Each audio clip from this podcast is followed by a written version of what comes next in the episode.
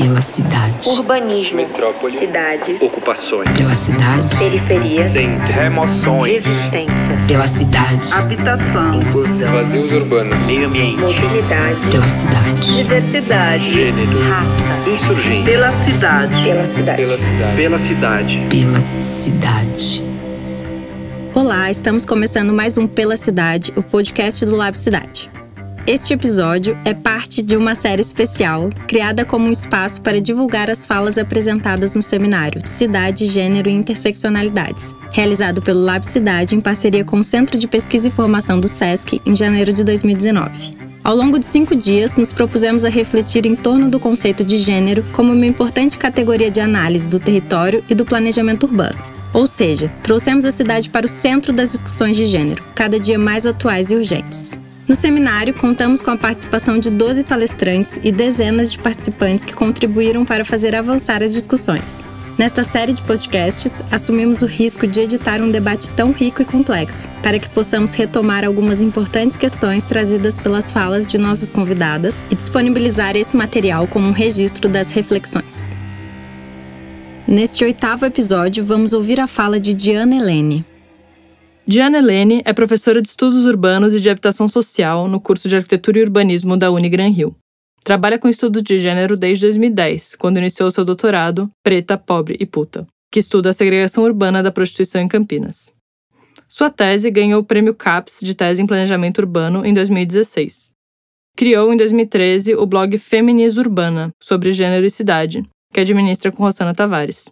No seminário, Diana mediou o debate entre Rosana e Paula Santoro, fazendo um apanhado dos dias anteriores, trazendo suas reflexões e conectando as pontas para os debates que viriam a seguir. Vamos ouvir a Diana. Boa tarde, gente. Bem-vindas. A gente vai ter hoje uma mesa que chama Leituras e Políticas do Urbano com recorte de gênero, parte 2. E hoje a gente vai se centrar na questão do planejamento urbano e a relação com a habitação. Eu sou mediadora e a gente vai ter na mesa a Rossana Tavares e a Paula Santoro. Eu sou a Diana Helene, eu sou arquiteta urbanista também, sou professora, sou pesquisadora. Desde que eu me formei, eu trabalhei com vários movimentos sociais, então eu acabei levando para a academia esse trabalho com movimentos sociais, né? Os primeiros movimentos que eu trabalhei foram os movimentos de moradia, são os movimentos que eu trabalho até hoje lá no Rio. Eu sou de São Paulo, mas eu moro no Rio há 10 anos. E então, as minhas pesquisas também têm a ver com o tema de hoje, né? E gênero é um tema que eu tenho me debruçado aí, sei lá, uns 10 anos, quando eu comecei o meu doutorado sobre um bairro de prostituição, que foi planejado em Campinas chama Preta, Pobre Puta, a segregação urbana da prostituição em Campinas, que é uma ideia de tentar entender como é organizado na cidade essa escala né, de valores relacionados a cada tipo de mulher, né, onde elas estão localizadas na cidade. Tendo a prostituta, a puta, como aquela, o valor mais degradado, né, então ela vai estar, no caso de Campinas, um lugar periférico, um lugar sem infraestrutura, um lugar desvalorizado simbolicamente onde vai estar as mulheres que são as mais valorizadas, né, brancas, de elite e tal, que vão estar nos bairros mais ricos. Eu acho que é bem legal para discutir interseccionalidade, né? Esse nome preta, pobre, puta, na verdade não é uma frase minha, é uma frase que as prostitutas falam. Uma das prostitutas lá sempre se apresenta assim. Eu carrego os três P's piores da sociedade, preta, pobre, puta, por isso que eu usei o nome, porque era uma fala das minhas interlocutoras. E aí vai virar livro agora, eu, mas eu mudei o nome. Eu tirei o Preto Pobre Puta, porque eu comecei a avaliar que ele faltava muito para ser interseccional de fato, né? Mas, enfim, é uma tentativa, né? Mas a gente vê, ainda mais a gente estava discutindo nossa posição como branca, dificuldade de entender as questões de raça. Então, eu acho que ainda falta muito. Mas aí agora vai sair em livro pela Ana Bloom, já vou fazer propaganda. Mudei o nome, vai ser Mulheres, Direito à Cidade, Estigmas de Gênero, Segregação Urbana da Prostituição em Campinas. Mas, de alguma forma, é legal para a gente pensar essas coisas que a gente discutiu nos outros dias, né? Sobre como que também a, a raça, a classe, a, as outras condições de desigualdade estruturam né, escalas de mulheres que vão ser mais aceitas e escalas de mulheres que vão ser menos aceitas e como isso vai se organizar na cidade. Queria dizer também que essa minha tese ganhou o prêmio CAPES de tese em planejamento urbano em 2016.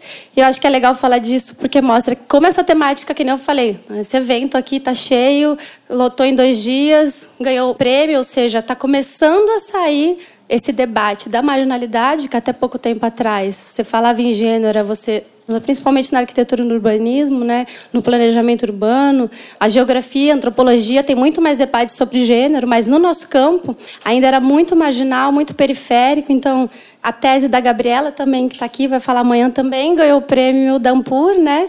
Corpo, Discurso e Território, a cidade em disputa nas dobras da narrativa de Carolina Maria de Jesus, que também é um, dentro da arquitetura do urbanismo, debatendo questões interseccionais de gênero. E também ganhou o prêmio. Então, a gente vê que esses temas estão começando a serem reconhecidos como temas importantes dentro da nossa, da nossa área. Bom, e a gente vê isso nos nossos alunos também, acho que todo mundo que é professor aqui sabe como isso está vindo, trazido exatamente por essa juventude que está aqui, né, que ocupa a maior parte da sala. A gente vê que são mulheres jovens que estão aqui, vocês estão meus alunos o tempo inteiro, TCCs que a gente orienta com esse tema, né? Então esse tema está cada vez mais obrigando a quem não estuda isso, mas que dá aula a e atrás, porque vocês também estão trazendo gênero, raça e outros debates.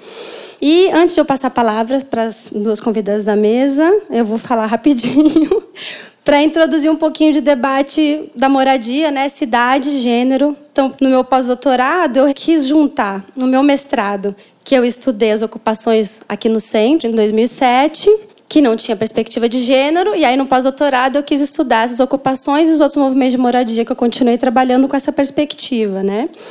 Eu queria levantar uns pontos para a gente olhar essa questão a partir da moradia, né? A gente já falou um pouco aqui da questão da planta da casa, né? Como se organiza os espaços femininos e masculinos na planta da casa. A gente falou ontem também bastante como a cidade se organiza a partir das tarefas reprodutivas e produtivas. E a minha ideia, então, é trazer isso para a gente pensar a questão da moradia partir de uma perspectiva interseccional.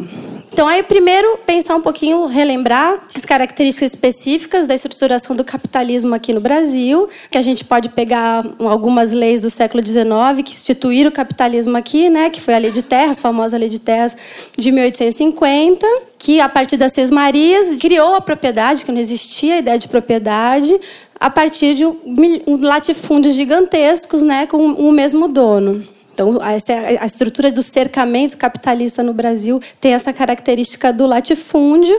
E, ao mesmo tempo, fazia a transição para o trabalho assalariado, com várias leis para acabar com a escravidão, que começou também em 1850 com a lei do fim do tráfico negreiro e foi indo, sexagenários, lei do ventre livre, até chegar na abolição em 1888. Então, era articulada a criação do trabalho assalariado, a criação da propriedade, né? aqueles dois amiguinhos capitalistas que sempre andam junto, propriedade e trabalho assalariado. E aí, ao mesmo tempo que acontecia isso, começou o grande incentivo aos os migrantes europeus brancos para ocupar esse espaço do trabalho assalariado com o objetivo de embranquecer a classe trabalhadora, né? Um objetivo dito claramente na época, o objetivo de embranquecer a classe trabalhadora, ou seja, ao mesmo tempo que se excluía as pessoas do acesso à terra, fazendo essas grandes propriedades com um dono só, dificultava o trabalho para aqueles que eram ex-escravos, né? Então, eles tinham uma dificuldade muito maior de se inserir no mercado de trabalho. E mesmo aqueles que conseguiam trabalho, mesmo aqueles que conseguiam se inserir no mercado de trabalho, as características do trabalho assalariado no Brasil, principalmente na industrialização, é de salários baixíssimos, né? Salários tão baixos que era difícil conseguir pagar uma moradia no mercado formal. Né? O que a Hermínia Maricato chama da urbanização de baixos salários, que vai acarretar na informalidade bizarra da nossa cidade, que algumas cidades chega a 50% das pessoas morando na informalidade. Então essa problemática habitacional no Brasil, né, envolve ainda a precariedade urbana, né, onde estão esses espaços informais em geral, onde está a pior infraestrutura também. Então a gente pode pensar a partir de dois fatores para depois chegar no gênero, né? As dificuldades do acesso à terra e as dificuldades do acesso à renda que no caso da população negra, né, em função da, da, dificuldade de acessar ao mercado de trabalho da população negra, é especialmente dramática. Né? E a gente lembrando os dados que a gente viu no primeiro dia em relação ao número de desemprego das mulheres e homens negros, os salários das mulheres e homens negras, a gente vê que essa dificuldade é ainda característica do Brasil até hoje. Bom, aí voltando aos dados que a gente também viu segunda-feira sobre gênero, quando a gente vê a dificuldade de acesso ao trabalho as mulheres, né, a dificuldade de você ter equidade salarial e mesmo se a gente pensa a divisão sexual do trabalho, as tarefas que são divididas, as tarefas das mulheres, são aquelas não remuneradas. Então, todas essas características que eu falei antes vão ser piores ainda quando você é mulher. Ou seja, mais difícil ainda você ter acesso à terra e à renda. E pior ainda se você é uma mulher pobre e negra que vão se somando essas opressões. Então, são dois pontos importantes para a gente pensar a partir do que a gente viu dos dados econômicos aí, em relação ao salário. Bom, aí em relação à divisão de tarefas, é outra coisa legal que tem a ver com o que a gente discutiu ontem, né? Da mobilidade. A precariedade urbana, que é comum às moradias populares, falta de transporte, falta de saneamento, falta de equipamento público tal, vai afetar a vida das mulheres de forma diversa do que os pares masculinos, né? Os seus pares masculinos, né? Que por mais mais que a gente viu naqueles dados que a pobreza ela é marcadamente feminina e negra, a gente também sabe que né, uma quantidade enorme de homens pobres, negros e periféricos. Porém, devido à divisão sexual das tarefas, a moradia e o entorno da moradia é muito mais associado às tarefas femininas, ao cotidiano feminino, né? É quem fica na casa a maior parte do tempo, mesmo que trabalhe fora, né? Leva atrás as crianças, os idosos, é quem limpa, né? É quem busca alimento, é quem busca água, no caso de lugares onde não tem água, né? A lata d'água da cabeça, né? Quem leva é a Maria, né? Nunca é o João, sei lá. Então, a falta de saneamento, de iluminação e a distância do transporte e dos equipamentos públicos da escola, do posto de saúde, afeta muito mais as mulheres que os homens. Os homens, em geral, mesmo sendo pobre, mesmo sendo periférico, ele vai fazer algumas tarefas que é relacionadas aí voltar do trabalho, né? E depois ir no bar, sei lá. Mas a mulher não, ela vai estar ali convivendo com aquela falta de infraestrutura urbana de forma muito mais dramática que os homens, né? Eu e a Rossana vamos apresentar nesse trabalho de Enampur algumas pesquisas que a gente está fazendo lá no laboratório de moradia da Unigran Rio. E aí um dado que a gente pegou lá sobre Duque de Caxias, né? A gente dá aula na Baixada Fluminense, que é a periferia do Rio, né? E a cidade onde a gente dá aula é uma cidade onde tem um dos maiores problemas da cidade é saneamento. Saneamento é assim, eu peguei os dados aqui. Metade do esgoto da cidade é coletado, menos da metade é coletado, ou seja, metade não é coletado, ou é fosso, ou é jogado numa série de rios, que é um lugar de mangue, com uma série de rios, com uma natureza super delicada para o tipo de urbanização que a gente realiza, né? Com asfalto. E 5% desse esgoto que é coletado é tratado. Então, o saneamento na cidade é um dos piores problemas. E a gente pegou um dado, por exemplo, que o que mais mata a mulher, o que se mais se morre quando você é mulher lá, são doenças infecto-contagiosas. E para os homens, o que mais morre é doença circulatória.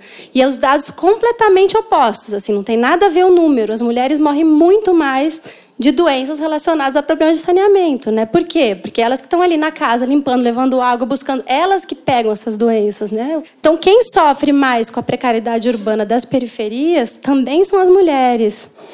E outra coisa que falaram ontem que é, que é, legal a gente pensar também, que além disso, mesmo nos bairros ricos, né, a gente sabe que as tarefas produtivas no planejamento urbano são as prioritárias. As tarefas reprodutivas não são pensadas, né? A Jenny Jacobs já falava lá no livro dela, né, poxa, não dá, vocês não pensam a relação do cuidado, né?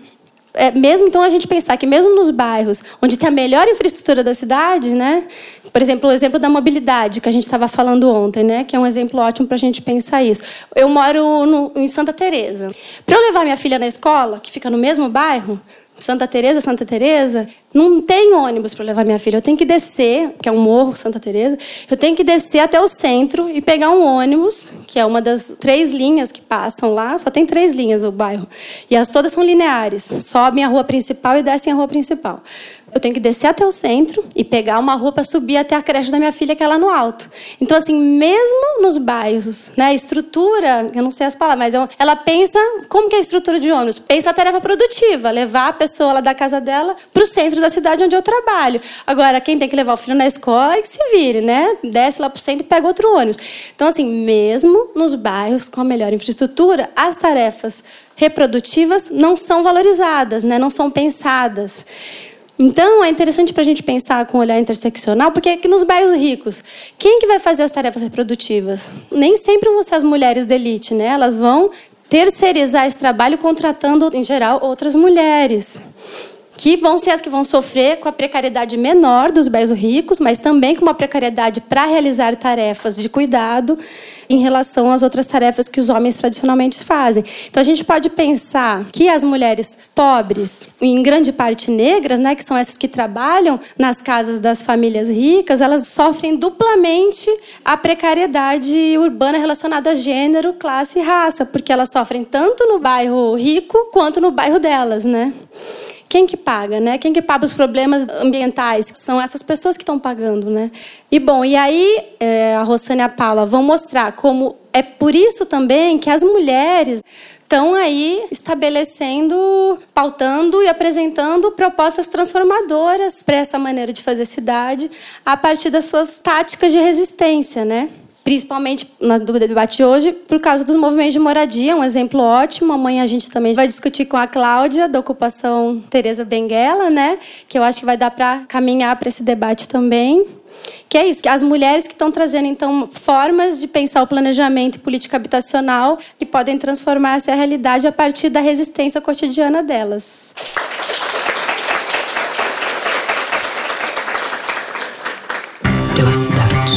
Pela cidade. Pela cidade. Pela cidade. Pela cidade. Pela cidade.